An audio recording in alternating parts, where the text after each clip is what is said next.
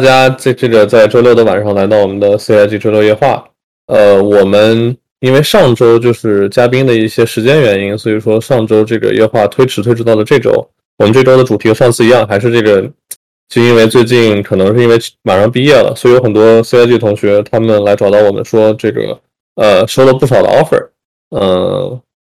就同时呢陷入一种这种比较幸福的烦恼吧，就是呃比如说中国大厂、美国大厂，然后还有这个不同的文化，然后包括 package 以及对自己未来的职业发展这一系列的一些问题，就其实可能大家呃觉得说，如果能找一个过来人，或者说有有过类似经历的这样的呃同学来分享一下自己当时的这些感受和当时是怎么做做选择的，可以会有一些有一些收获。所以这也是为什么我们就办了，就是我们今天的这个主题：第一份游戏行业的 offer 该如何选择？呃，然后呢，我们请来了三位嘉宾，也是有两位是我们的老朋友了，然后还有一位是这个一位新朋友，呃，叫 Will。呃，那我们要不就先请新朋友来做一下自我介绍。Will，好呀，嗯，呃，Hello，大家好，啊，我是叫拉菲，哦，你声音很卡，Will，啊，是，然后，好吃嘛，我就稍等，我看，有网络好一点的地方。对，是不是？你看，或者你有没有连呃 VPN？现在好了，现在好像好。现在不是好点吗？现在好一些了。OK OK。嗯。嗯。叫打开都可以。然后是现在是在 Respawn 啊做 producer，然后是在做手游的项目。然后呃，我在这个行业大概，其实进这个行业也不算时间太长吧，大概四五年的时间到现在。啊，对，然后，嗯，之前在 Right 呃做过，然后后来去了 Activision，然后做 CDM 的手游，然后现在是 Respawn，对，大概就是这样。OK OK，呃，还是有一些卡，我不知道为什么，你可以试着要不重连一下。对，我试一下。对对对，就有一些呃电流脉。OK，那我们等我重连的时候，我们请 Clark 或者呃陈氏，你看你们俩谁先来？做自我介绍都是老熟人了啊，那行啊，那要不然我先来啊。大家好，我叫陈氏，然后呢，我现在是在 Butterscotch Shenanigans，这是一个美国的独立游戏工作室啊工作。然后我们工作室的代表作品是那个 Crashlands，叫崩溃大陆。是二零一六年发布的一款作品，然后可能手机上玩手游的朋友可能呃了解的更多一些。然后我现在在这个工作呃公司工作了六年了，二零一六年加入的。然后呃一五年到一六年的时候，当时在 Right 那边做过一年啊，然后当时做的是后勤部门这样子，所以等一会儿可以多聊一下。但是嗯，目前就是这样子吧，这两个公司工作过。OK，好。嗯，大家好，我叫 Clark，然后我可能啊，就资历比较浅吧，我是去年啊 MBA 毕业之后加入的游戏公司，现在在 PlayStation 工作，然后啊，我做的工作是更加偏 business，就是做的是 strategy 这一块儿。呃，我当时就是在我们到到时候可以展开聊，就是当时确实有一个就第一个 offer 怎么选择的一个一个故事吧，对，待会儿可以啊详细分享一下。OK OK，好的，行，谢谢 Clark。嗯，OK，谢谢大家。呃，那我也就是在我们开始之前，我也简单再做一下自我介绍。呃，我的中文名字叫张玉龙，然后大家都叫我那个 Albert 就好。呃，我也和这个 Clark 差不多吧，就我进入游戏行业的时间不算特别的长，呃，也就三年多一点儿。然后我也是本科毕业之后就直接呃开始找这个游戏行业的工作，然后当时也会面临一些这样的选择，所以说。呃，希望我们四个今天可以抛砖引玉，然后给大家分享一些我们当时有做过的一些抉择，包括我们的心理心理过程当时是怎么样的。然后另外，因为我们是夜话，呃，这个形式比较开 l 所以大家如果有相关的问题，或者是你现在就是呃正在做类似的决定，也可以直接举手，然后我会按照先后顺序把大家拉上来，和我们一一起讨论，就是和今天主题相关的一些事情。OK，行，那我们就话不多说，开始今天的这个主题，呃。对，其实就是呃，首先想请大家先回顾一下，就是自己毕业之后求职，包括拿到第一份 offer 这过程，以及当时是如何选择的。既然 Clark，你刚刚说就是你之前其实有一个这样的故事，那要不就你先来？哦，对，可以啊。我当时在读 MBA 的时候，就是啊，自己比较想去游戏行业，所以我在第一年的这个 MBA 第一年暑假，我就去啊去找这个相关的 internship，然后最后是去了 PlayStation 啊做一个 intern。啊，然后这个经历的话比较重要，是因为它让我就是更加了解这家公司，然后也是游戏行业。呃，然后之后第二年的话，就是在 full time recruiting 的时候，呃，我还是选择就是去做这个呃去做游戏行业相关的这个啊这个工作。对，然后啊，当时我是 recruit 的时间是大概是三三四月份开始的，因为就是游戏行业它不像这个。呃，就是咨询或者是就是那种就传统的服务型行业，它会有很很明确的这个 recruiting time 嘛。就游戏行业，它都是就是它有工作需要，它就去它就求那个 post 这个职位。除了有一些有一很少数一些公司，它会有一些 program，就比如说 Activision，但一般来说的话都是这样。所以我当时就是呃就是呃躺平到了三四月份，然后开始找，然后呃我其实一开始面的是 Amazon，然后 Amazon 它有个工作是 business development manager 是。和这个它的这个啊，他们有一个 app，就是叫啊 Fire，主要是他们有个 pad，就是就有点像 iPad 叫 Fire Pad，然后他们有一个 mobile app，呃，相当于是 Amazon 自己的 mobile app store。当时他们在找一个 develop development 啊 manager，可以让他们就是去把一些中国的游戏啊引进到这个他们的这个 app 上面，这个 app store 上。然后呃，当时面试这个工作原因是因为就是很好奇啊，就是 Amazon 也在做游戏，其实这也是个趋势吧，就是有一些 tech。行业的就是公司，比如说前段时间 Google Stadia，当然现在 Stadia 有点就是快快转型了，然后 Netflix 在做，然后包括 Amazon，啊，所以说就跟他们那个公司面试就是开始聊起来啊，最后结论是就是说 Tech 行业就是确实钱好多，就是他 offer 给的就是特别的 competitive，但是可能你和他的这些同事啊，你就是和你未来这些要共事的同事交流，你可能觉得他们并不是。要很了解游戏这个行业，或者他们可能是相对是想去进入这个行业，还是属于团队属于比较早期。呃，然后后来我就是被这个就是 PlayStation President，就是他那个 PlayStation CEO 嘛，Jim，他有个 Chief Staff，就是他他联系到我说，哎，你要不要来我这儿干？就是你会直接去 President Office，啊，就是跟 Jim，就是那个 Jim Ryan，就是每就帮帮他去做做一些 strategy work。我说，哎，这个这个 opportunity 挺有意思。然后我本来也比较喜欢 Base，也是就是第一个暑假在那儿干过，所以和他聊起来。但是我发现，就是游戏公司同时就它报酬上、薪酬上会比 tech 公司会少啊少一些啊。所以说，这这是第一个权衡，就是说你是为了为了什么去？那我当然是选了 PlayStation，对吧？就是就是要为爱发电。但是我觉得，呃，更多的人会去考虑这个 tech industry 他们这些游游戏相关的 position。呃，我觉得也是很合理的，但就是说，可能你自己要想清楚，呃，你你是比较，你和什么样的公司可能更加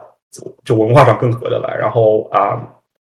你自己比较欣赏就是哪些公司的这个 IP，对吧？或者说你比较喜欢和什么样的这个同事共事？还有就是你想去什么地方工作？当然现在有 remote work，但是呃，就是说如果你是有 in office requirement 的话，就是你要想你会住在什么区域？比如说 Microsoft 是在西雅图，可能。呃，生活成本相对相对便宜一点，然后湾区就特别贵，然后啊，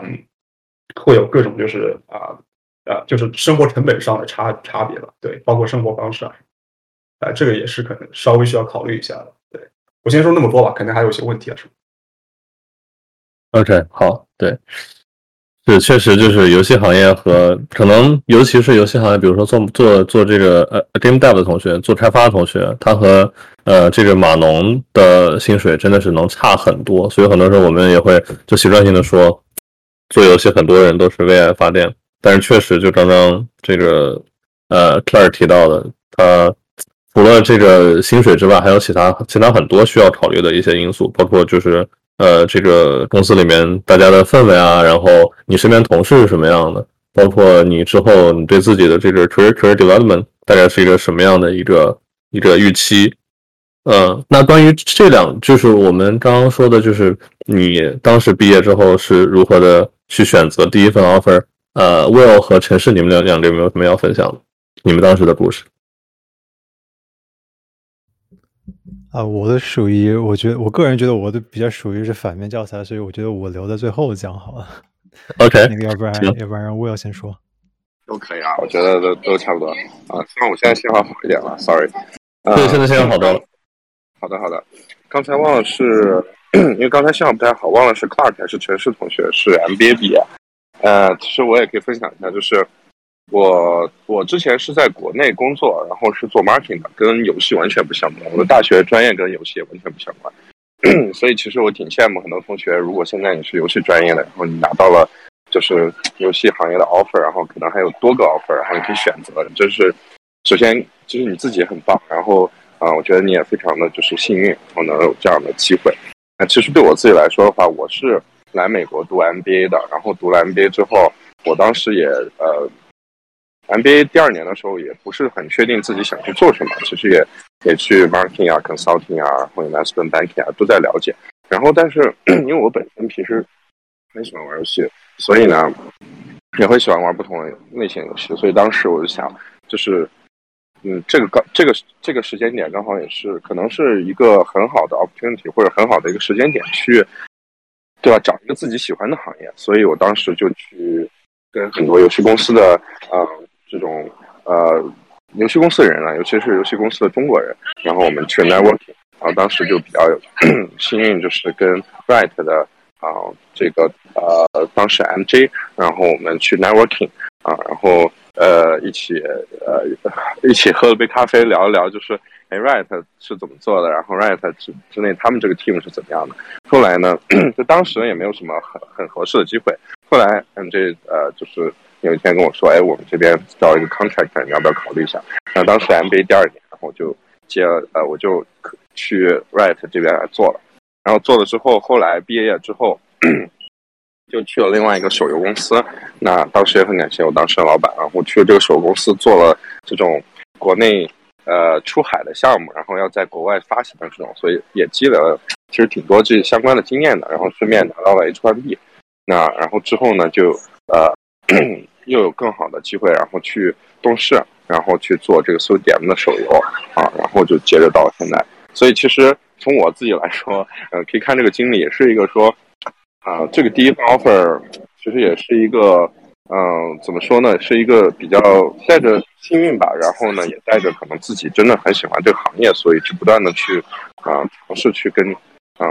各个公司的人去 networking，然后自己也去关注各个机会啊，所以最终是有这样一个机会，然后进入这个行业，然后从那边开始就是从 contractor，然后后来去了这个游戏公司，然后这样一路一路做下来到现在。对，OK OK，好的，谢谢 Will 的分享。那谁是那个到你了？最后一个亚洲啊！我就说一下，就是我的第一份工作的话呢，虽然说是在 Right，但是当时的话其实是在 Right 一个后勤部门，而且还是在他们就是一个分部。是其实 Right 的大家都知道，它的总部在 LA 那边，但是其实它在美国中部密苏里州圣圣路易斯市。这个这个地方还有一个 satellite office，当时的话是一个五十个人的 office，大概里面全部都是就是 engineer，而且全部都是做那种 back end services，就是不是做游戏开发，而是做支持游戏的这个背后功能的这样的一个 office。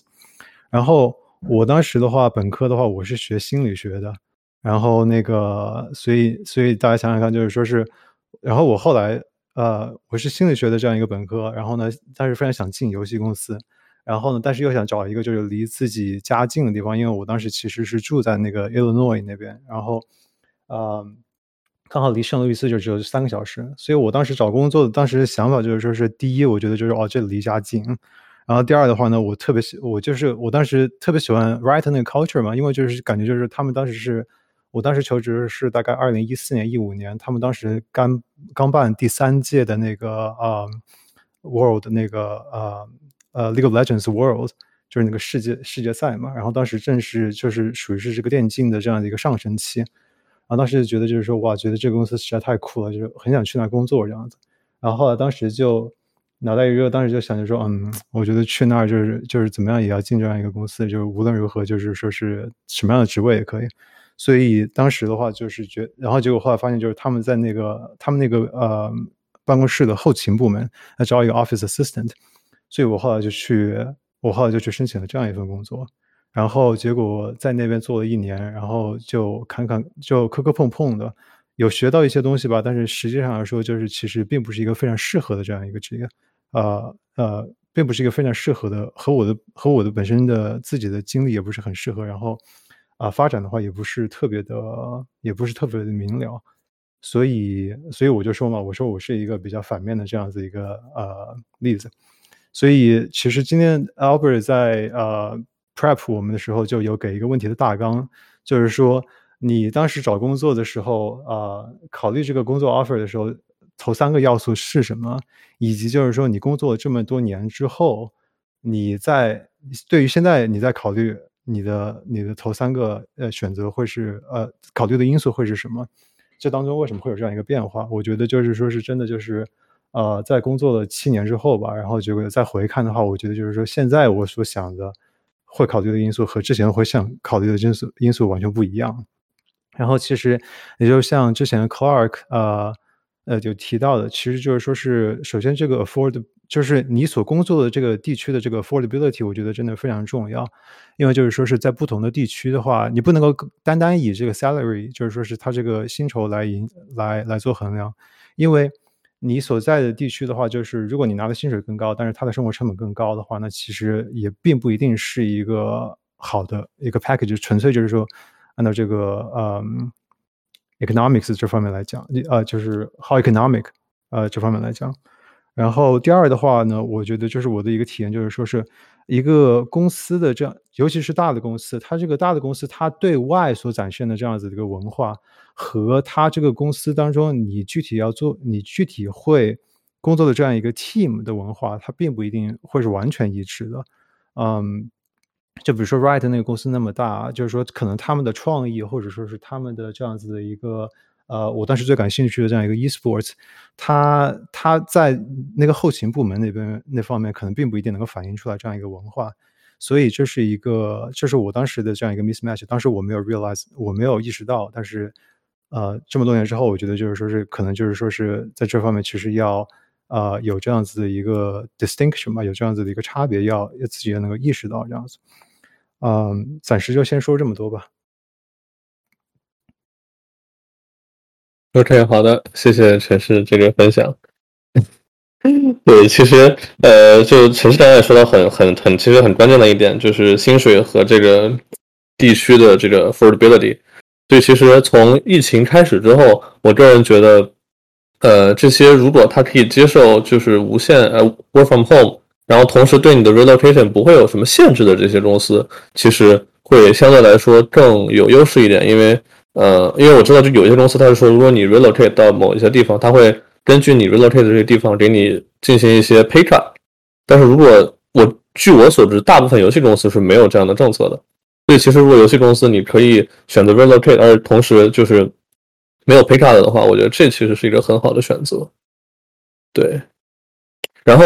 另外刚刚提到一点，嗯，也是就是之前那个有同学问过我，但是我感觉好像我们刚刚。三个人说没有说到的一点就是，我们之前呃有没有考虑过，比如说回国，或者说是否有呃接触过回国相关的这个这个 offer？因为我知道有些同学他就说到了国内大厂的 offer。我刚刚听好像问，就是你之前你之前是不是在那个呃 Firefly 做过？就是做呃从国内出海还是？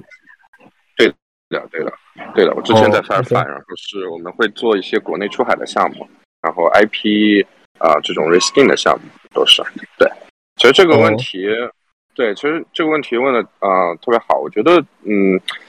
可能不仅局限于游戏行业吧。我觉得在美国的所有的可能中国的同学们，然后不管在哪个行业，时时刻刻都会面临这样的问题，就是我到底应该回国还是应该在留在美国，对吧？然后每个人的 case 也都不一样，因为有些人是比较偏重家庭啊。然后有些人可能是啊，觉得国内的工作机会更好啊，所以这个很难去很难去呃有一个呃真就是呃公认的衡量的标准吧。那可能还是以个人的角度出发，然后来做一些分享。就是对我自己来说的话，我觉得从游戏行业来看，嗯，国内的游戏行业大家肯定也都知道，就是最近几年因为政策呀，或者有很多啊各方面原因，所以我觉得，我个人觉得游戏国内的游戏行业的这种呃整体的大环境可能还嗯还是我个人感觉还是不是特别好的，但确实国内有很多大厂的机会都很好，就像呃腾讯呢，如果能去到比如说天美啊、光子啊这种大的 studio 或者网易的大的 studio。那其实机会还是蛮好的，而且国内现在有很多都在做出海的项目啊，除了像腾讯、网易这种小米哈游啊，然后各个这种方 pass 这种，呃，整公司文化其实也都还蛮不错的。所以呃，可能怎么说呢，就是嗯，还是以个人的角度出发的话，我是首先感觉可能国内的整体的大环境没有特别好的情况下。这个就即使这些公司比较好，但是整体上也让我觉得可能回国的不确定性或者回国的这种，嗯，回去以后会不会后悔啊？这种可能会，嗯，会会就是可能发可能发生的几率可能会比较大一点。那反过来说，在美国这边，我觉得，嗯，其实国内因为最近几年的这种出海啊，然后包括因为很多呃合作的项目，然后这边啊在。各个公司，我们啊，这种中国的同学们，然后其实机会也蛮多的啊，不管是从嗯，比如说是这种项目啊，然后或者是一些啊美术相关的，对吧？artist designer 啊，然后或者是啊 engineer，其实这种我觉得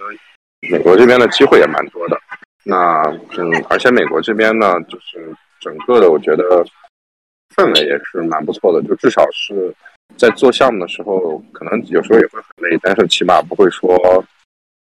啊，我个人感觉啊，某种程度上不会像国内的那么累，就是累的可能没有办法去去得到一个休息。这边你即使啊很累，但是你时时刻刻还是有个机会去能够 balance 你的工作和生活的，还是能得到一定喘息的机会。像我们现在周六晚上。在这里聊天也挺好的。那国内的有些时候，可能如果真正在做项目什么的，那啊，其实我知道我的国内的这个我们合作的小伙伴们，这个时候有可能还在忙着准备这个版本的上线啊什么。所以，对，所以这种时候，我是我是从个人角度来说，嗯，这是我个人的案例，就是我可能会觉得，就在国外会相对来说，在目前这个阶段。会对我来说是考虑更多的，但是未来怎么样的话，这个都很难说，所以要继续去关注。对，大概是这样。明白，对我觉得沃沃其实说的说特别好。然后有两点，呃，我其实也很深有感触。一个就是我刚我刚刚提到这个，我们身为就是中国留学生，可能我们本身这个身份就会在这个中美游戏行业中间，就本身会是一个比较方便来做桥梁的这样的一个角色。那很多时候，呃，有时候这个会是一个会是一个这个劣势，但同时也会是一个优势吧。就因为大家也看到，从去年开始，因为国内政策原因，所以有很多国内大厂他们开始在国外，在也不在国外，就在全球都开始建这个 studio。那这些 studio 里面，呃，会说中文，同时英文又很地道，然后可以就是两个文化环境下无无差别的沟通。和交流这样的能力本身就是一个特别特别稀缺，而对这种大厂特别宝贵的一个这样的一个一个呃 feature 吧。所以其实呃，我个人建议，如果大家有这种就是在国内呃国内大厂在海外的 office，或者是就是在海外大厂，但是和国内的一些 develop 呃这个 developer 去合作做一些项目的这样一些特别的 case，其实我个人建议是这些。会是一个蛮好的机会，因为你很容易在这个环境里面和别人不一样，然后脱颖而出，通过你自己本身文化背景，然后去找到一条属于你自己的这个在游戏行业发展的一条路。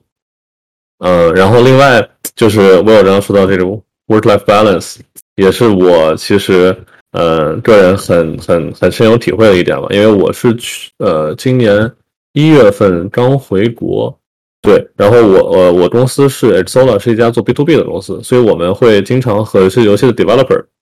去合作。呃，那呃，我在欧美和就是和欧美的 developer 合作的时候，再包括我回国，然后接触一些国内的 developer，就会发现很大一个区别就是大家这个就国内的同学真的很卷很卷，就他们不光自己卷，还会带动了这个 B to B，就是包括他们的 service provider 也会卷。就我有一个同事，他一一早上收了国内客户五百条微信，就是不夸张，就真的 literally 五百条。然后因为就是有一个问题没有得到解解，没有得到回答，然后他们 expect 你真的就是在呃三十分钟之内或者几分钟之内你就要回答，至少你要让他知道你已经就是就是 working on it。所以这也是一个这也是一个大家需要考虑的。当然就是呃，也有同学跟我说，呃，在国内虽然卷，但是卷的这两年你是真的能学到很多东西，就是你可以。以自比欧美的这个成长的速度快很多的这样的一个一个速率去成长，这也是真的。对，所以大家还是看就是怎么怎么取舍吧。然后对，然后关于这两点，我不知道就是大家有没有什么想拆明的？啊，我觉得呃，我挺赞同就是 Albert 呃说的一点，就是说是关于这个我们呃如。我们的身份，我们的身份背景，就是或者我们这样子一个背景，可以很适合做这个桥梁这样子一件事情。因为其实我的话，第二份工作也是因为这样一个关系，就是得到的。因为当时是我们的工作室，当呃，在一六年，当时腾讯刚准备要呃呃发布他们的那个 WeGame 的平台，然后也是需要从啊从海外引进一些游戏，在国内进行发行。然后我们这个公司当时刚好就需要一个，就是说，呃，会中文，对国内游戏稍微有所了解的，呃，一个人来，因为我们这工作室的是三个美国人自己做的一个独立游戏工作室嘛，所以他们对中国环境完全不了解，而且当时啊，游戏也没有中文的版本，所以当时就是我就是因为这样一个关系，就是在游戏公司工作过一年，然后呢又有这样子一个中国人的这样的一个背景，所以就应聘到了这样一份工作，然后。呃，我觉得其实如果说我们这么想，如果我我不知道就是能不能这么抽象的想啊，就是如果说是比如说我们是加点的话，你你就是说如果说每每一岁每自己每每长一岁，你算是加一点的话，那么我想就是说在这个文化的这个点上，我当时可能是十六岁来的美国，然后当时就是呃工作时候可能二十三岁二十四岁这样子，然后那么其实就大部分点都是点在美中国这边。然后呢，有少部分的点是点在美国这边。那么这样子的，我的这样子的一个 build，我我的这样子一个点数的分配的话，可能更加适合于就是说是对中国这边的知识有需求，呃，大过于就是说对于美国这边知识有需求的。那么可能就确实比较适合就是说在美国的厂做呃衔接中国这边的事儿。然后呢，就是说是但是在以后的话，就比如说是如果说是我在。美国这边的呃厂积累了更多经验之后，可能就是说是这个时候再去国内的厂工作的话呢，也会有这样子的一个优势，就是说可以帮助国内的厂出海啊，或者说是帮助国内的厂进行跟呃国外的厂进行合作这样子。所以我觉得 Albert 说的这个就是嗯，当桥梁，就是尤尤尤其是当呃帮助国外公司进入国内的这样的一个桥梁，我觉得这确实是我们一个比较独特的一个优势吧。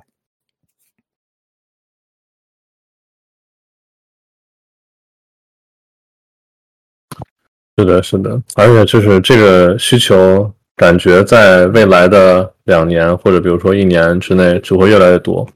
因为呃，包括我也最近一直在看新闻，就说这个一方面是网易他们有说未来两年希望把海外的这个收入增加到他们占他们总收入百分之五十，他们现在好像百分之二十到百分之三十，大概这样。所以其实这方面的需求，包括这个人人才的缺口，目前来看其实还是蛮大的。这方面也是大家可以着重去考虑的一个，对。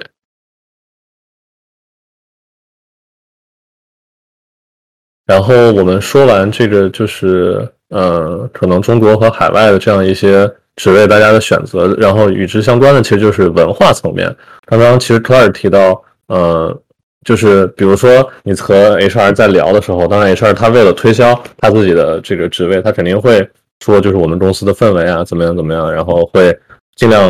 往好的，或者说去觉得适合你的这样的一个职职场的氛围去来推销，但是实际上很多时候，真的只有去到这公司之后，你才能感受到，呃，它本身的职场是的职场环境是一个什么样子的。然后关于这点，其实我个人有一些建议是，就是可以和这个呃已经呃从这家公司离职，就是你可以在 LinkedIn 上找一些就是他们之前的这家公司工作，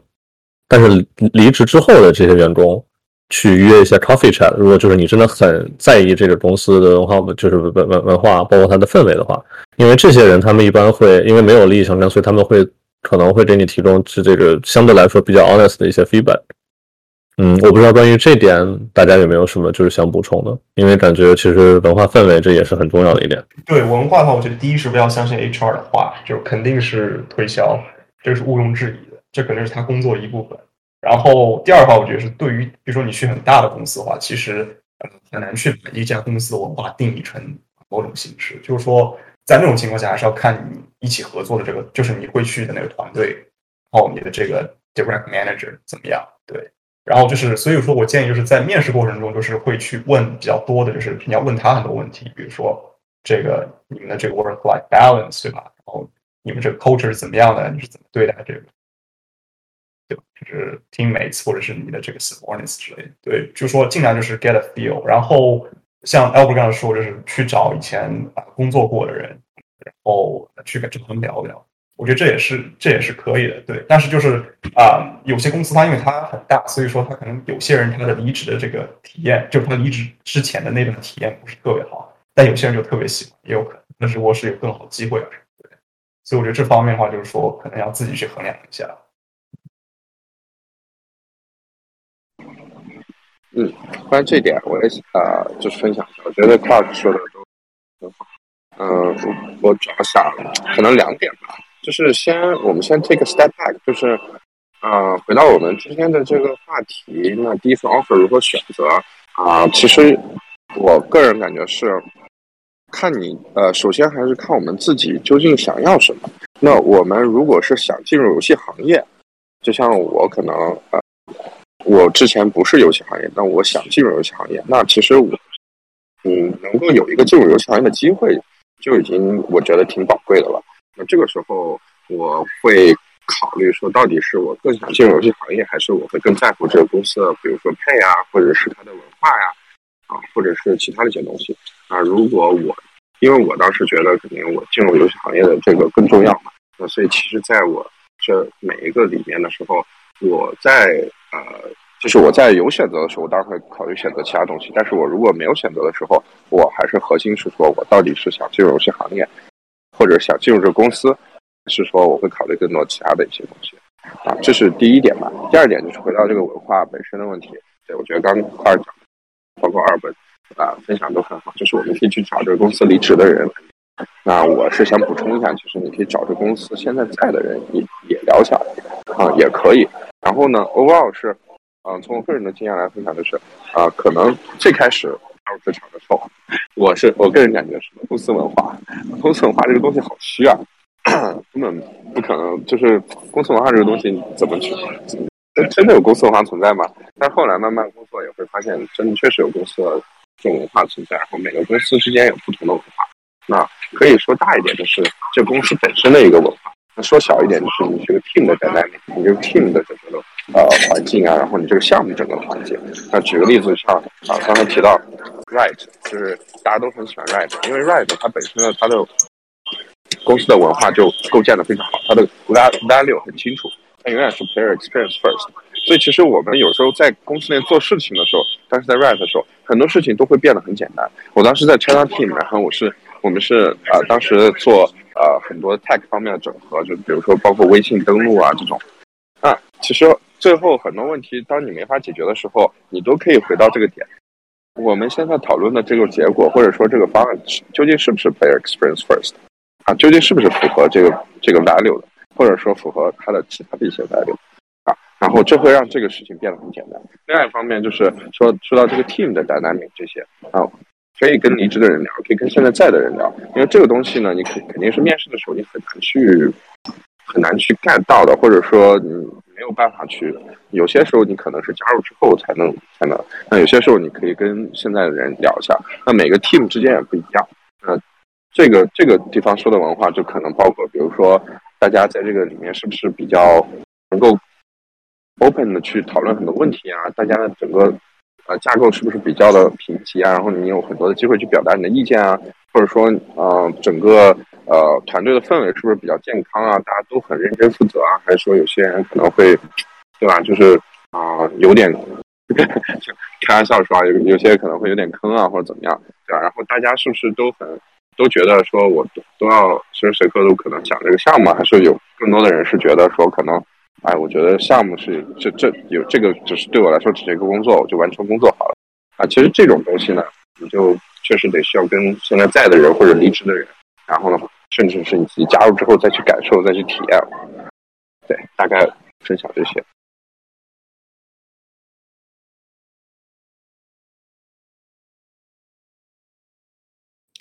对，我觉得这个公司的文化的话，就是确实啊，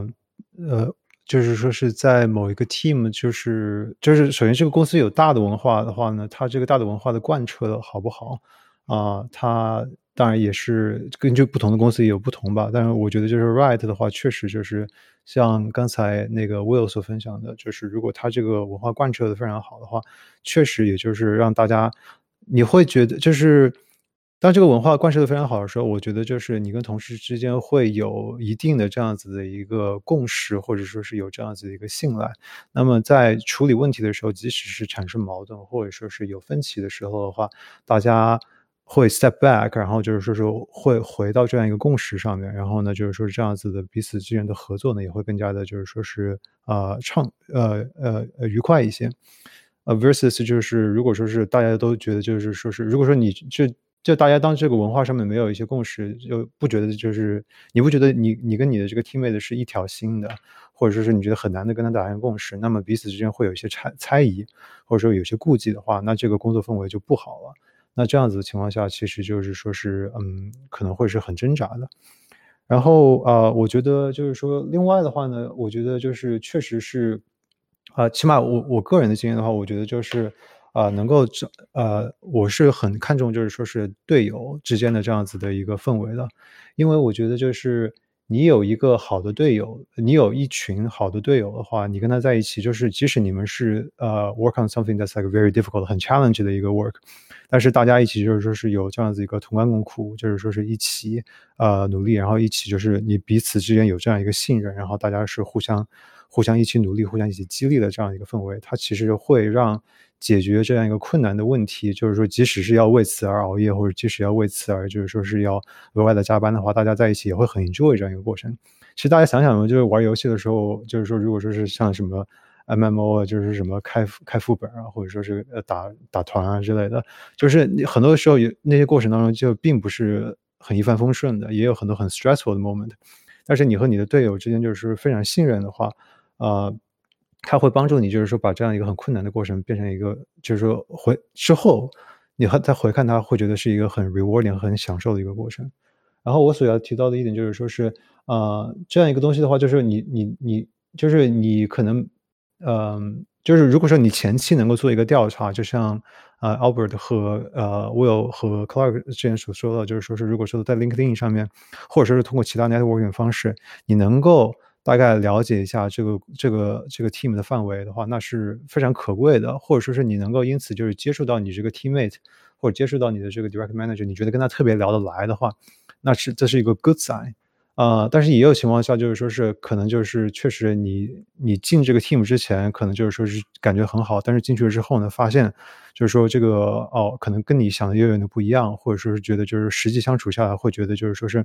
嗯，好像还是有一些隔阂。这这虽然不是很呃最理想的，但是这个时候也问题不大，因为就是为什么呢？因为这公司毕竟非常大，就那么你这个时候的话，就是说你其实可以去发展其他的 teammate，或者说是去其他的部门、其他的 team，或者说是呃去去发展你的这样一个 alliance，就是就去寻找你的相当于是你的这样子一个 trusted 呃一个 support network，嗯。所以，我个人觉得的话，就是说是在一个大的公司的话，我觉得就是，如果说是这个大的公司，它里面人那么多，然后呢，就是说，如果说它的产品真的是你非常喜欢，然后这个公司整体的这样子一个文化你是认可的，那么即使是你进你进到这个公司的这个 team 里面，你的 immediate 这个这个 team 让你并不觉得特别满意，你还是有机会可以在这个公司的内部再寻找更多的其他的这样一个机会。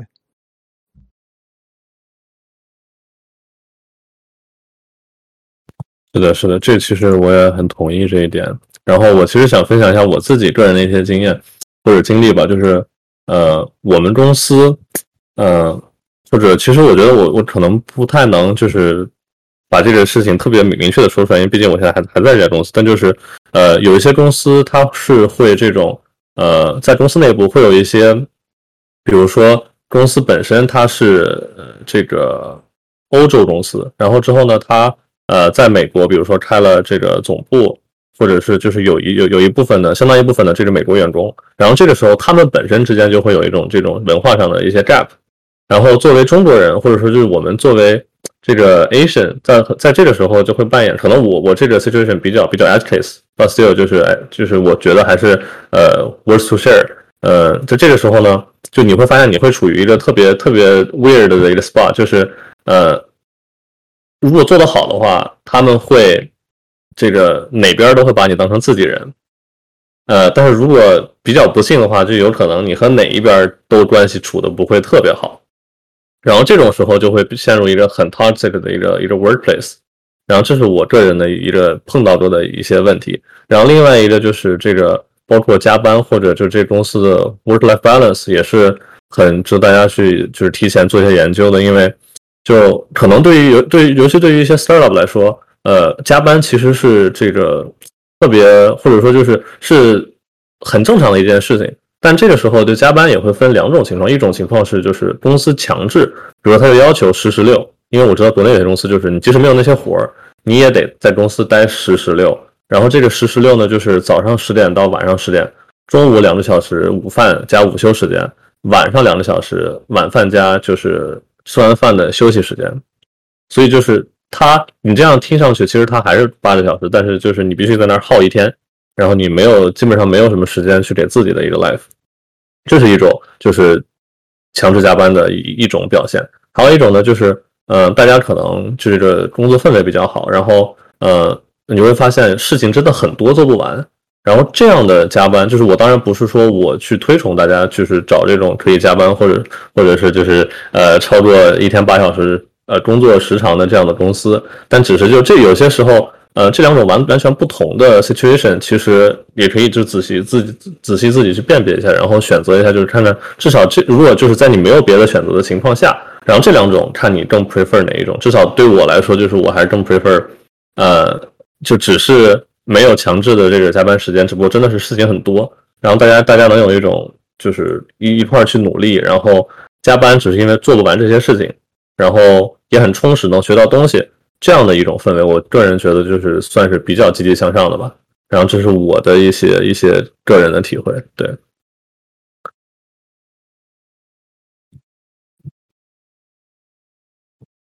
嗯，我们说完了这两点，其实，嗯，接下来呢，我想说一下，就是或者和和大家分享一下。呃，你们当时自己做选择的时候，觉得就对你影响最大的这个三个点是什么？或者说就是你的 top three 这个这个标准，在你选择第一份 offer，或者说也不光是第一份 offer 吧，你之后，因为就是我知道大家也都有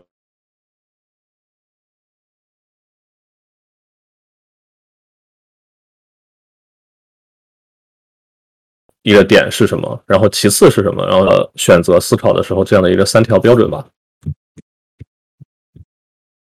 看大家谁想先来分享一下？啊啊，Clark，你要你要先讲的话，你可以先说一下。没什么事情聊的。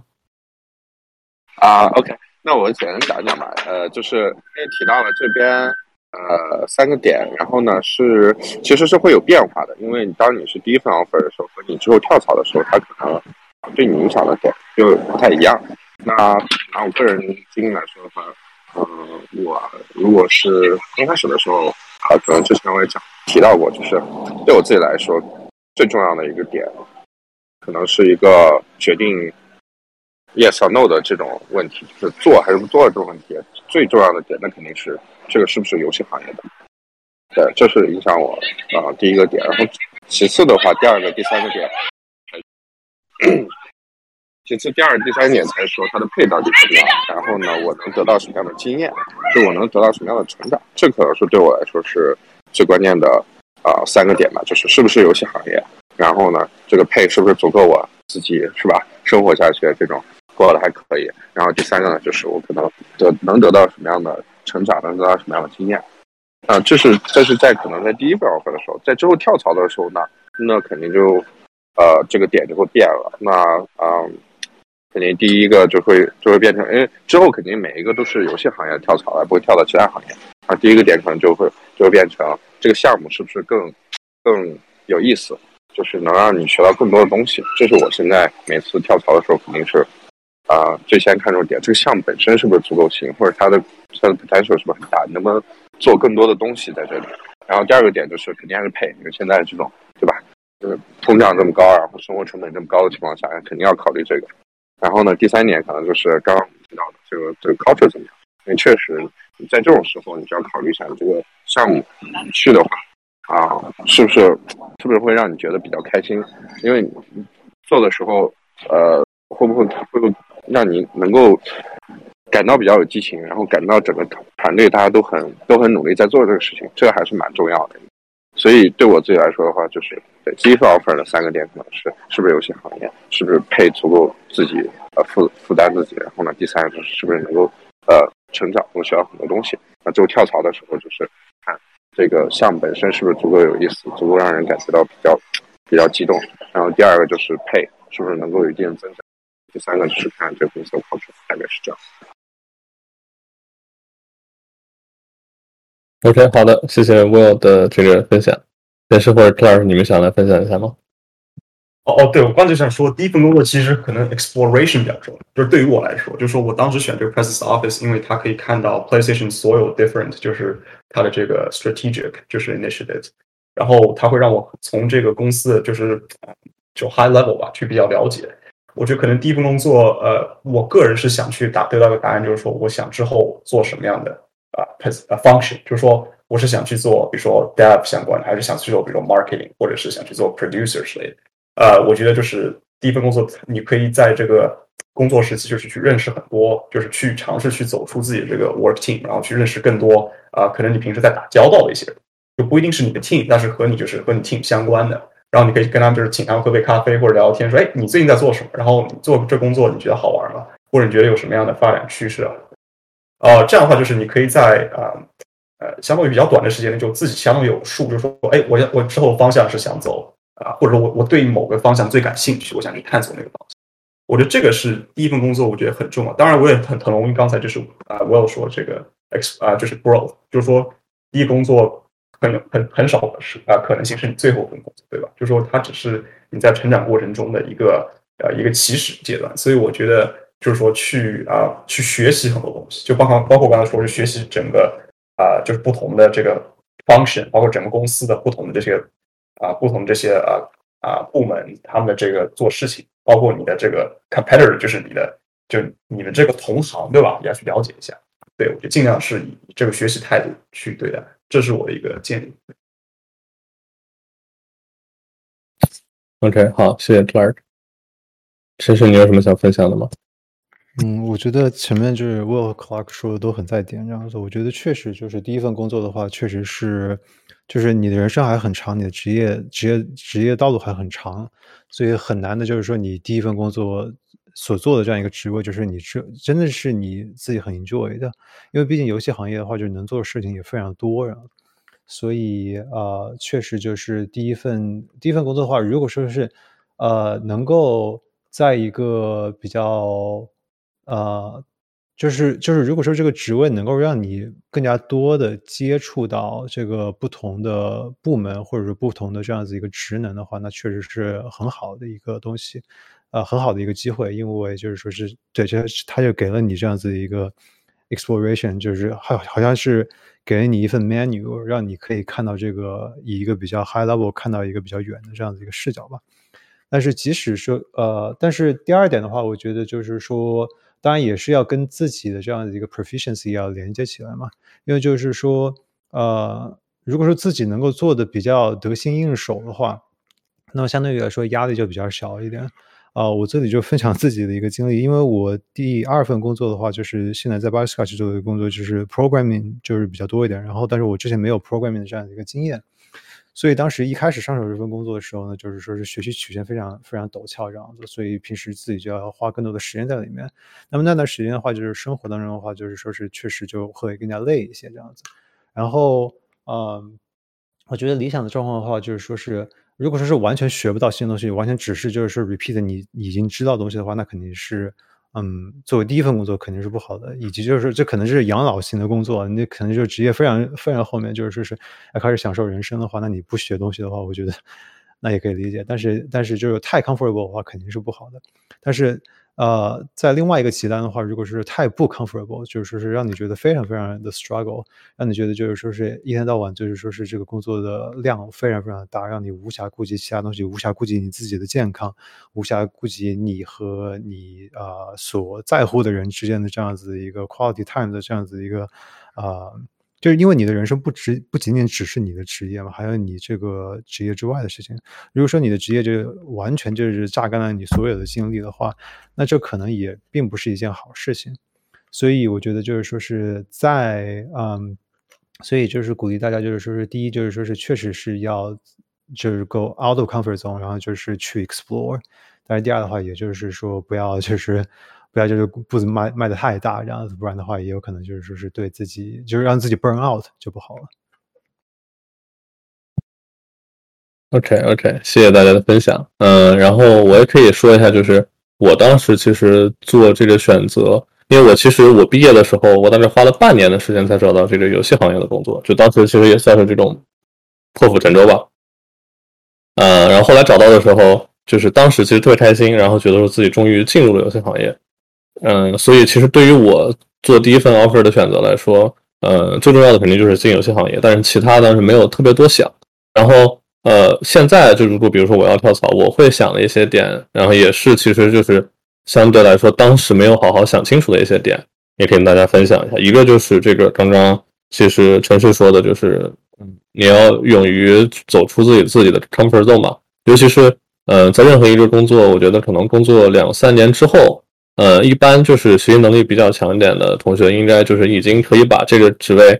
大部分或者说整个公司它带来一个运转的流程去做这个，就是已经差不多相关的了解已经差不多了。然后这个时候，呃，如果就是可以这个，你可以看到就是你会呃你的这个 career career ladder 呃很清晰，你会就是比如说升成 senior 或者升成 director，这些都都好。然后呃，当然如果能看到这样的一个很清晰的职职业发展规划是很好的。如果有时候看不到的话，呃，你如果能看到自己还是能学到很多东西，也是很不错的。但是也有一些岗位，它是会存在这种，就是呃，虽然给了你这个升职，但是其实你做的事情一方面不再有挑战，另外一方面就是会有一种，就刚刚陈师说这种养老的感觉。然后这个其实我也可以说一下我个人的一些感受，就是我因为我我们公司里面这个就是有很多在这个公司待了很久的一些同事，然后。呃，有一些就是这个呃，美国人吧，就是他们相对来说会比较像，就是刚刚呃，这个其实说的养老的这样的一种一种感觉，就是呃，我举个例子，就是我有一个同事，他和我，他比我早进公司大概四年，然后之后呃，我们一直就是相当于我俩 partner，但我俩不是做同一个 function 的，就我们俩会经常呃，就是 working closely，呃，然后。呃，我会发现就是他回答一个客户的问题，他会来问我，然后因为我比如比如说我之前是做这种偏技术的 consulting，然后我会把这问题的答案告诉他，然后他说半年之后又会拿同样的问题来问我，就是久而久之，我觉得他就把我当成了类似于呃 Wikipedia 或者是这种百百度百科一样，他来问我，然后他也不会把任何这种解答解答问题的过程，包括这答案记在他的就是他记下来，然后时间长了，你就会发现呃。就是其实这个无无论是同事也好，包括就这种呃你能学习到新东西的这个氛围也好，嗯，我个人觉得是蛮重要的。对，这是其实就是我现在如果让我换工作的话，我会优先考虑的点就是能不能让我就是每天学到新的东西，然后另外能不能就是让我逼我自走出自己的 comfort zone 吧，这是一个。另外一个就是这个嗯，对于。嗯，可能可能这个会更 personal 一点，就是看大家对于自己的职业规划之后是一个什么样的一个打算。呃，我之前是在 B to B，然后我的一个 mentor 他在他离职的时候有跟我讲过一个，就是如果你之后有机会的话，可以跳到呃 developer 或者 publisher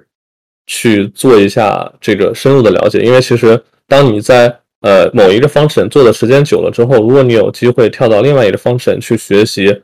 或者说从另外一个角度去了解整个游戏行业是怎么运作的话，我个人觉得，包括就那个 mentor 他也这样跟我说的，就是会对你的帮助很大很大。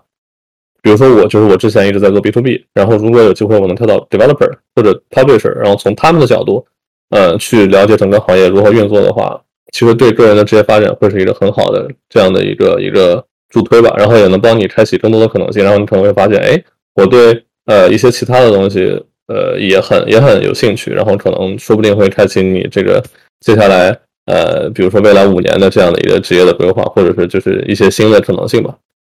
这是我的一些一些 insights，对。哦，对，呃，我觉得就是还有一个建议，就是像嗯，其实也跟 Albert 说的一样，就是做做这个职业规划。呃，我我特别喜欢就是嗯，就是之前可能应该是可能是 Steve Dalton 的，就是呃，就是一句金句吧。我觉得就是说他可能他就说他说嗯。the position is the company's, but then the career, uh, but the career is yours。它意思就是说，你所就是说你现在所应聘的任何的一个岗位的话，这个岗位它其实它不是你的，它是这个公司的。那么这个岗位的话，它它也有可能消失，它有可能也会不存在。但是你的职业的话是你自己的，所以这个所以你的职业就是你自己的职业的这样的一个竞争能力，你自己的就是说是解决问题的这样一个能力。它和你的这样一个岗位之间，它并不是完全对等的。那么就是说，呃，许多同学就是选择第一份工作的话，就是呃，大厂，就是说大厂的这样子一个名声很重要。它在你的 resume 上面呢，确实呃很有重量，它可以帮助你以后呃成就更多的机会，就是帮你以后开启更多的机会。然后呢，pay 的话呢，也确实是很重要。但是确实就是最后的话，就是说在你一个长期的这样一个职业发展的这样一个曲线，就是说你今后的二十年、三十年当中的话，就是你确实是在呃你现在这个职位当中能够学到哪些技能，能够不断的让你成长，这个其实是会对你有一个长远的这样子呃影响的。所以我也非常赞同，就是阿伯说的这个，就是呃你在一个职位做了一段时间之后。你可能就是说，当你吃透了这样一个东西之后，你自然也会产生更多新的问题。尤其是比如说咱们做游戏吧，游戏的行业游游戏的话，就是说是有那么多的部门，对吧？你你比如说是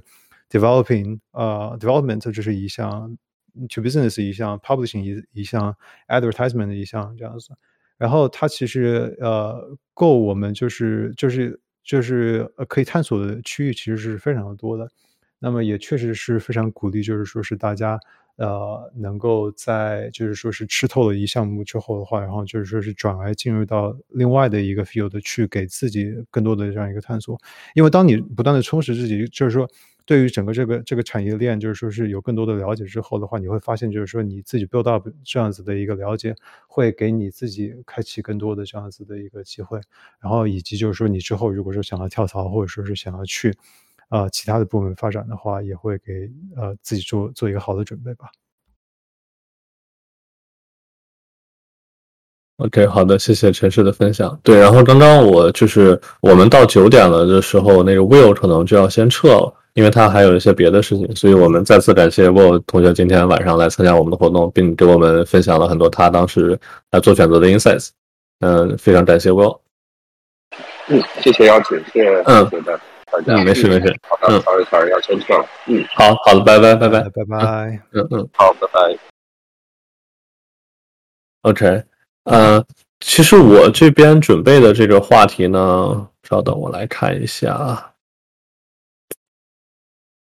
我们聊了这个，我们当时做第一份，或者说选择第一份 offer 时候自己的三个标准，以及就是现在如果换工作的话，会对这三个标准有什么变化？然后最后一个话题，其实呃是怎么说？是经常面试会问到的一个问题，就是如果你现在对那时候做选择的自己，去让你跟他说一句话，或者说说一些呃你的 insight，你会和那时候自己说什么呢？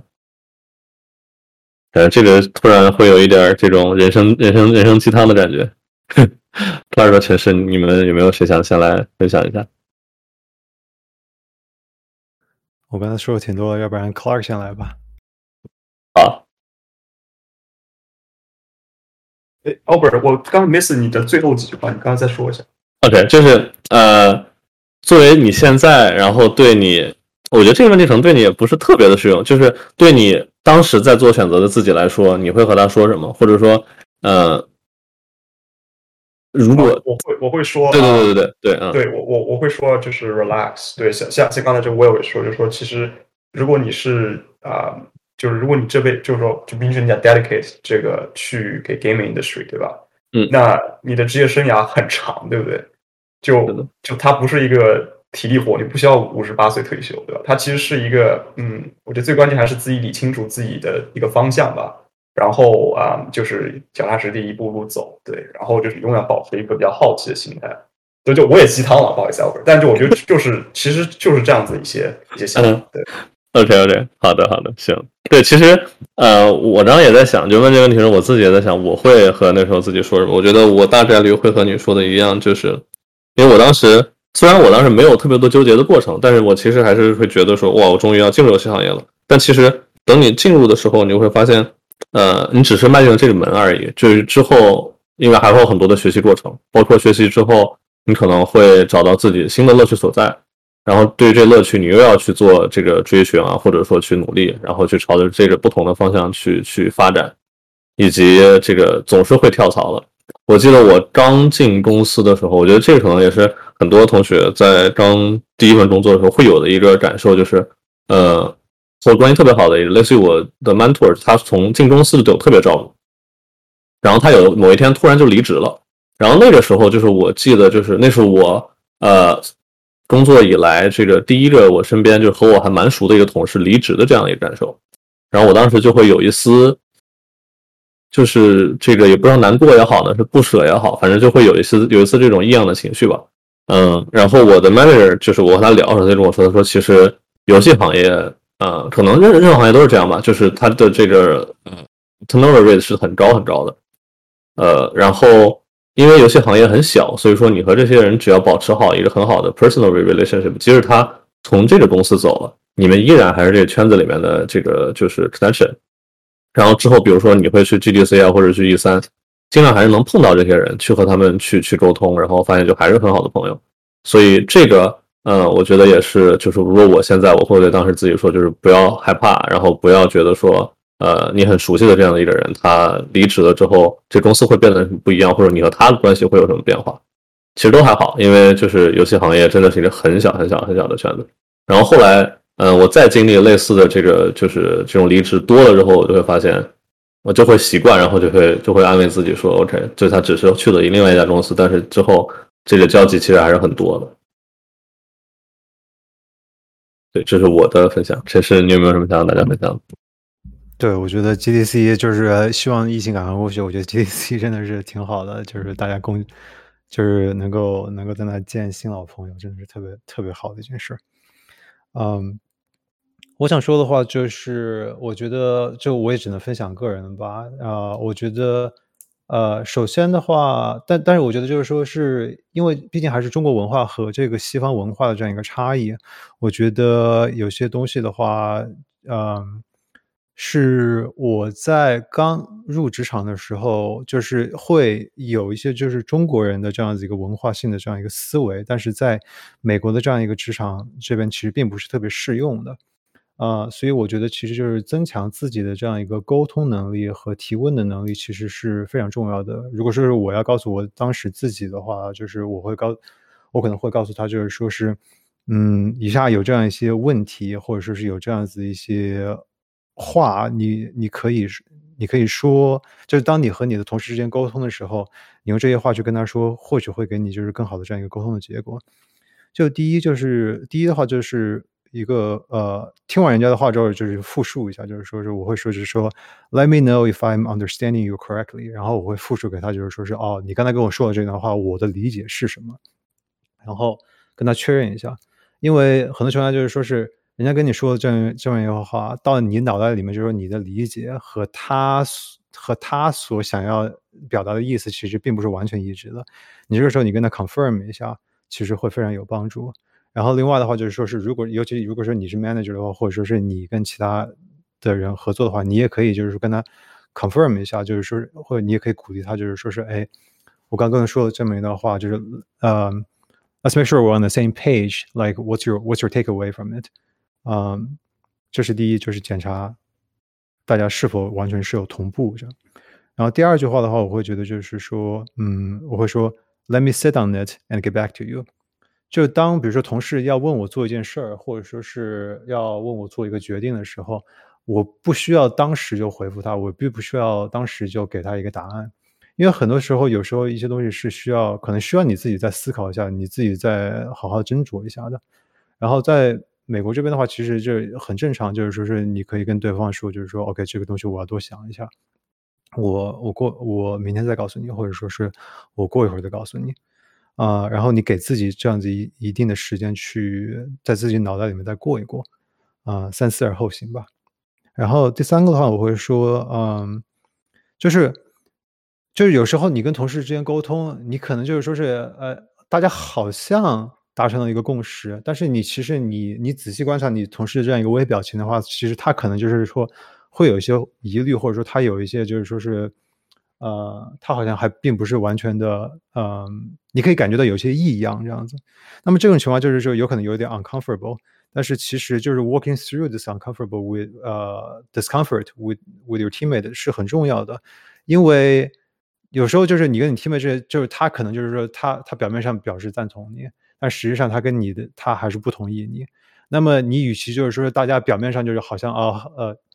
啊，我们都我们都达成一致了，然后结果背地里就是说是大家做的东西又不一样，或者说他之后再再过来就是说给你反攻的话，你不如当时就是说是 actually 就是 work through this discomfort 这样子，所以就是说是，呃，我我可可能就是说是会跟同事说就说，哦，seems like there's some hesitation，what can I do to um what can I do to help you？呃呃，what can I do to help us work through this better？ 嗯，我觉得就是觉察到这样子的一个异样，然后呢，就是说是去刨根问底，当然也不能够完全就是 push 人家，但是就是说是不要就是大家大家不要掩耳盗铃吧，不要就是说明明知道就是说是好像好像明明这个事情大家不同意，然后就是装作大家同意一样的，然后 之后的话就会有更坏的结果。嗯，然后。呃，最后的话就是说，我觉得再就是自己一个提问的一个能力吧。我觉得，呃，其实像比如说写码的话，就是说是像有些就比如 Stack Exchange 啊，或者说是在加入啊，你可以在 Discord 或者说是 Slack 上面加入这样一些 professional community，比如说咱们 CIG 这样子，对吧？呃，就是你在这个地方的话，就是你就是 whatever problem that you're working on，you have you 呃 find the forum，就是找到一个你可以问问题的地方。然后呢，在那个地方就是找到这个找到这个找到这个 community，这是第一步。然后呢，就而且很多 community 的话，就比如说像咱们 CIG 这就有很多热心的小伙伴们，就是尤其像 Albert 这样子的热心的组织者们，他们是会给你很多的会，they they very they they very helpful，they they like to help people people。所以你不去问他们的话，其实是对你的这样子一个很大的一个损失。与其你自己花更多的时间。更低效的方法去 work through 呃一个 problem 的话，你其实你如果说找到这样一个 community，你可以在那边更更快的找到你需要的答案。第二个的话就是说是，当然你在问问题的时候的话呢，也就是尽量把你的问题提的更加精简，然后呢就是说是以及就是要，但是也要呃就是上下文就是 context 要要 provide enough context，就把你这个情况说清楚，你到底是要解决什么样的一个问题，你尝试过什么样的东西。然后就是说，你希望得到什么样的一些解答？把这个问题提出来，啊，就会对你自己就是比你自己就是硬磕死磕这个问题的话，就是说是会有更加有效的一个帮助。然后最后一个啊，然后再提一点，就是说，呃，这个有一个现象叫做 A B problem 这样一个现象，就是说是，呃，你脑袋里面想的是你可能要解决一个问题。然后呢，你你可能就是说是你对于这个问题，就是说你可能有一个比较既定的一个解决方式，嗯呃，然后呢，你提的问题是基于你所已经知道的这个解决方式，你是在提提问关于这个解决方式的一些一些一些问题，呃，那么其实就是说是相当于是你要解决的 problem，你要你要解决的是 problem A。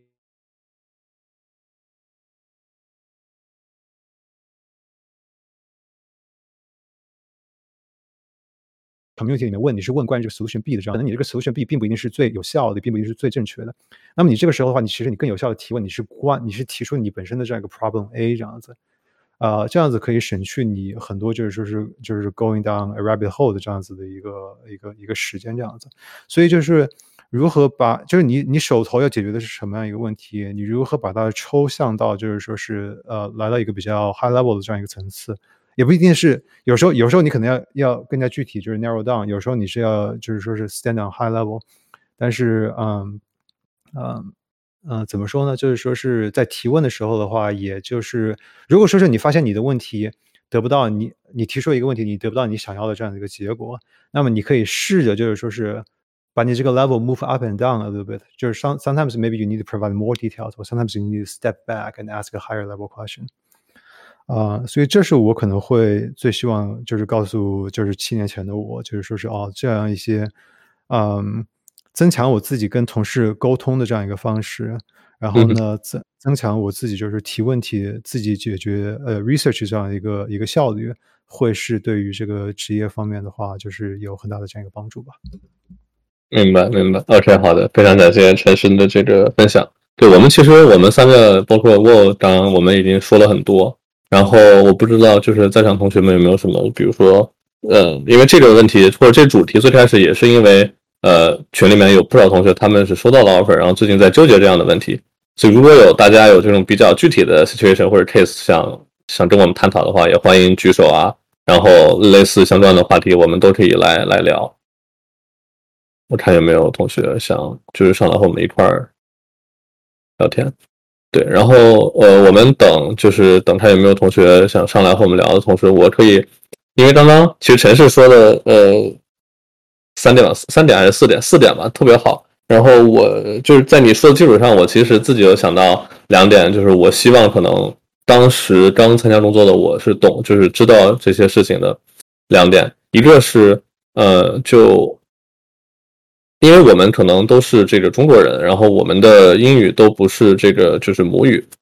然后很多时候，比如说或者说至少在我当时刚工作的这个阶段，我会发现就是我比如说我拿英文去去跟大家沟通，然后有时候问他一个问题，然后对方没有听懂，然后我当时的反应是会下意识觉得说这肯定可能是因为我比如说没有说清楚啊，毕竟就是这不是我的母语，然后我不确定就是大家有没有这样的情况，类似于。但呃，后来我发现，就其实，呃，时间长了就会发现，美国人和美国人之间经常开会的时候，比如他问一个问题，对方也会发现，哎，没有听懂，然后他就会说慢一点，然后再重复一遍，发现对方还是没有听懂。然后时间长了，我就发现，OK，就感觉这个有可能是，当然有可能是，确实就是我们的语言肯定不如这个就是 native speaker 他们那么的流利，然后那么的地道。但是，呃，更多时候我觉得他们。当他们听不懂的时候，可能真的就只是没有听懂里面的一些概念，和我们的语言可能关系不是特别的大。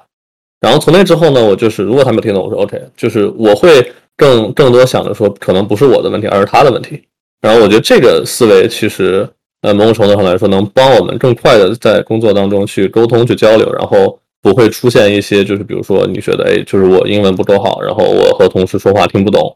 呃，他来问我，我就会紧张，然后觉得说是我自己没有做好。这样一系列的这样的一个问题，就是我不确定大家有没有有没有遇到过这样情况，但是我至少我自己是有遇到过类似的情境，所以说我跟大家分享一下，这是第一点。呃，第二点呢是这个，就是永远永远要和对方确认一下，就是比如说你要和他聊一个比较重要的事情，首先你要确保你俩对这个事情中比较重要的一些概念的定义是一样的。呃，这点可能我觉得在跨国公司里面尤其的常见，然后包括就是有 language barrier，然后有 time difference 这样一些公司。呃，举个例子，就是我，比如说我们公司就是经常会我们开发团队在在在欧洲，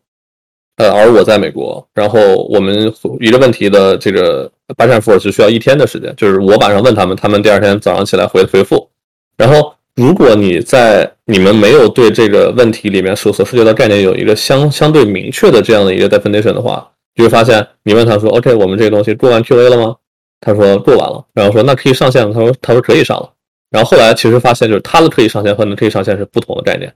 他可以上线的是他作为开作作为开发人员，他把他把这个就是做开发的开发的功能开发好了，呃，你的可以上线就是你可以把这东西 sell 给 partner 的，呃，这样的一些 disalignment，就是我曾经以为是工工就是工作之后就不会再有这样类似的问题了，到后来发现就是越大公司其实反而这种情况出现也会越越 common，所以这也是为什么就很多大公司他会推荐把所有的这些东西全部都流程化，然后写下来，因为有些时候确实它的。呃，文字或者说把记成一个文档是会比较容易消除这些 miscommunication 的这样的一个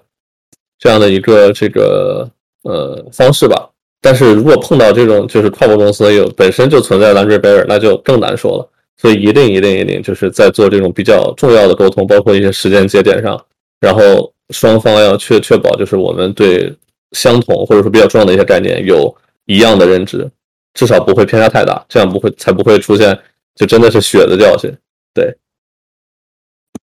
可以啊，可以啊。我刚看到卢奇，卢奇，稍等，对，然后就是我们其他同学如果有想，就是有任何想拆命的，也不光说是你有这个类似的 situation，就是任何我们刚刚聊到的，你有兴趣都和我们都可以上来和我们去去一起探讨。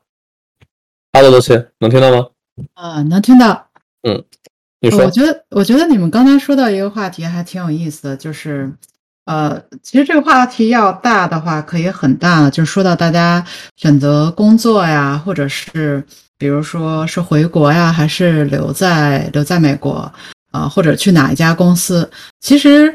我个人感觉，就是我我可能是从另外一个角度来，就是比较不仔细的回答一下这个问题吧。啊，就说一下自己的心得。我觉得刚才大家都已经从很具体的方向，就是给出自己的建议了。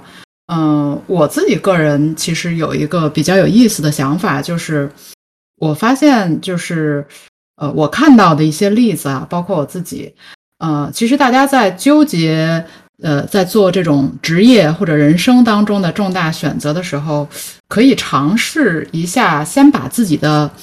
长期目标给定下来，呃，然后再决定短期目标。嗯。基本上就是说，如果你想定自己的十年目标，那我建议你最好把你自己的二十年、甚至三十年、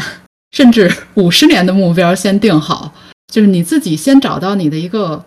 怎么说呢？就是人生的一个 end goal 吧。然后你那个大目标定好之后，可能会在你接下来做很多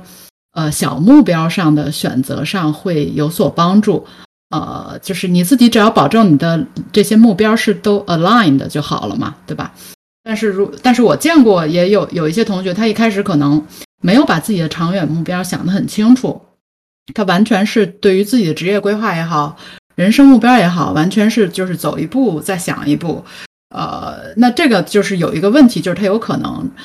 选到一半的时候，或者说你选了五年目标，然后选了一个十年目标。结果他到头来发现，哎，我好像就是上了一辆就是开往我根本就不想去的目的地的列车，就是他发现他最终的，就是那个 destination 不是他要去的地方啊，那就有点尴尬了。所以，我的我个人的感觉是，大家可以尽量想的长远一点啊，甚至是好好剖析一下自己，就是你你这辈子到底想，就是你最重视的是什么。如果你最重视的是自己在游戏行业，比如说做出一番事业，或者你最重视的是实现自我价值，对吧？那他，你把这点搞清楚之后，你可能会对你很多的选择都明细很多。啊，我我个人体会是这样。嗯。OK，好的，谢谢露西。确实，你这个突然一下就把我们今天的主题拔到了一个更高的高度。没有，没有。存在的意义是什么？但其实很多时候就是你定这个十年二十年，对你说的很难很难。不过确实，如果你能把它想清楚，都对你的帮助，就不光是对你工作吧，对你生活生活各个方面都会有很大的帮助。对，就是你长远目标真的确定下来之后，就是你会发现你在做什么职业选择，或者是。呃，人生当中的这种选择，或者比如说回国还是留在这边，呃，你就再也不会迷茫了，因为你已经很清楚自己到底要的是什么。当你特别清楚的时候，呃，就是任何其他的杂音都不会对你有所影响。嗯同意，同意。对，我觉得那个呃，首先啊，对我就先接着卢奇这个说好了。我觉得其实挺有意思的，嗯，我觉得就是，我觉得我我我的话就是，之所以是当时我觉得在 Right 的，就是说一开始这样一个工作选的，就是说是不是就是不是特别理想的话，我觉得也确实就是缺乏一个比较长远的这样子一个考虑。所以我觉得也很赞同卢奇的这样话，就有些东西的话，就是你真的如果说你对于自己的这样子一个长远的规划没有一个比较清晰的规划的话，确实有可能就遇到这种就是踩这个香蕉皮滑哪里是哪里这这样一个嗯不理想的这样一个情况呃。但是同时的话呢，就是说呃，我觉得就是呃，就是这个长远的目标的话，就是有可能就是说在你在呃，他也你你可能呃。也是在一个不断修改的过程，你这个目标也可能会，你会对它进行一个呃微的调整，或者说一个比较大的调整。因为当你根据你自己这样一个经历的话，你可能会发现，就是说是哦，原来我我我之前以为我喜欢的这样一个目标是这个，但是我在实际经历了那样一些事情之后，我会发现其实对于我来说更重要的东西是其他的啊，所以我觉得就是说呃。定一个长远的目标的话，我觉得他对于自己就是确实有一个比较好的这样子的一个规规范自己的这样一个作用吧。但是同时的话，就是说是也保留一定的，也给自己一定的这样一个空间，让自己可以去调整这样子的一个目标。因为真的人生非常长，就是咱们咱们就是十年前这个游戏行业是怎么样，以及二十年前这个游戏行业是怎么样，真的是确实是就是翻天覆地的变化。然后就是以及未来这个游戏行业会怎么样呢？又会发生非常大的变化。所以，嗯，我觉得就是怎么讲呢？就是说是首先就是呃，各位就是马上进入游戏行业的同学们吧，就是说是非常，就是我觉得就是说游戏行业的未来还是很可期的。就是我们真的是在一个朝阳朝阳行业，然后就是有着呃无限的可能性，而且这个可能性是在越来越大的这个这个这个这个扩大的这样一个过程当中。然后第二的话就是。也是回到 Albert 刚才说的一点，就是其实关于自己的这样一个自信，以及就是说是 Clark 和 Will 之前说的一点，就是说 relax，这样就是是的，这确实是你的第一份工作。然后呢，就是说是对于未来的这样子一个前瞻，就是说是做一定的这样一个规划，有有这样子一个重要性。同时的话呢，它也是你的第一份工作，它也是有会给你一个试错的这样的一个机会。嗯，就是。怎么讲呢？就是就是在在这个长远的规划和这样子的一个放松的这样的一个心态当中，就是以及就是，嗯，呃，就是保持保持一个比较宽的这样一个视野吧。就是说是也不要就是盯着一个目标死往，就是就就就一条路走到死这样子啊，在这当中都是需要取得一些平衡的吧。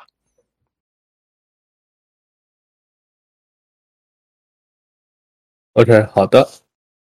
嗯。我看有没有任何几就是听众或者是 Clark Clark 你没说话了，有没有什么想想阐明的？其实我们今天时间也差不多了，所以看大家有没有什么还想补充的点或者探讨的话题。没有的话，我们今天可以到这儿。然后我看底下的同学们好像也没有特别就是需要我们来呃帮他们解决问题或者探讨的一些话题。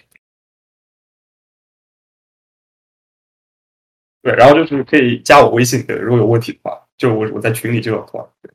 对，是的，你要不要就是那个正好打一下你你有我不知道你你们那个项目还招不招人了？就我现对我现在在做一个学生项目，和这个一些在美国的这个研究生一起的，然后做的是一个相当于是基于古中国古代的一个 Disco Elysium，就基德里斯科那种项目。对，然后我在找 programmer，就找一个 programmer 和一个啊，就是 artist，就是做着 character 之类。对，如果有兴趣可以跟我聊。当然，我不想耽就是耽误你们这个。如果是研二之类的话，可能就是不想耽误你们这个工作或者是 offer 这个期期间。对，但如果你是学生，就是还是在校，嗯，然后你感兴趣啊，可以跟我们一起。现在项目大概有八个人。OK，行，好的，谢谢 Clark。嗯，看上去好像大家也没有什么别的想和我们再再呃探讨的话题了。那我们今天晚上就先到这儿。呃，再次感谢大家，呃，在周六晚上来参加我们周六夜话，然后也谢谢 Clark、陈氏还有卢奇刚刚的分享。那我们下周见。我们下周的这个主题呢，如果没有意外的话，应该是这个就是和 BA 相关和数据分析，就是游戏行业的数据分析。嗯，然后具体的时间包括就是嘉宾，我之后会在这个 CIG 的 Discord 还有我们微信群里面跟大家沟通。嗯，谢谢大家。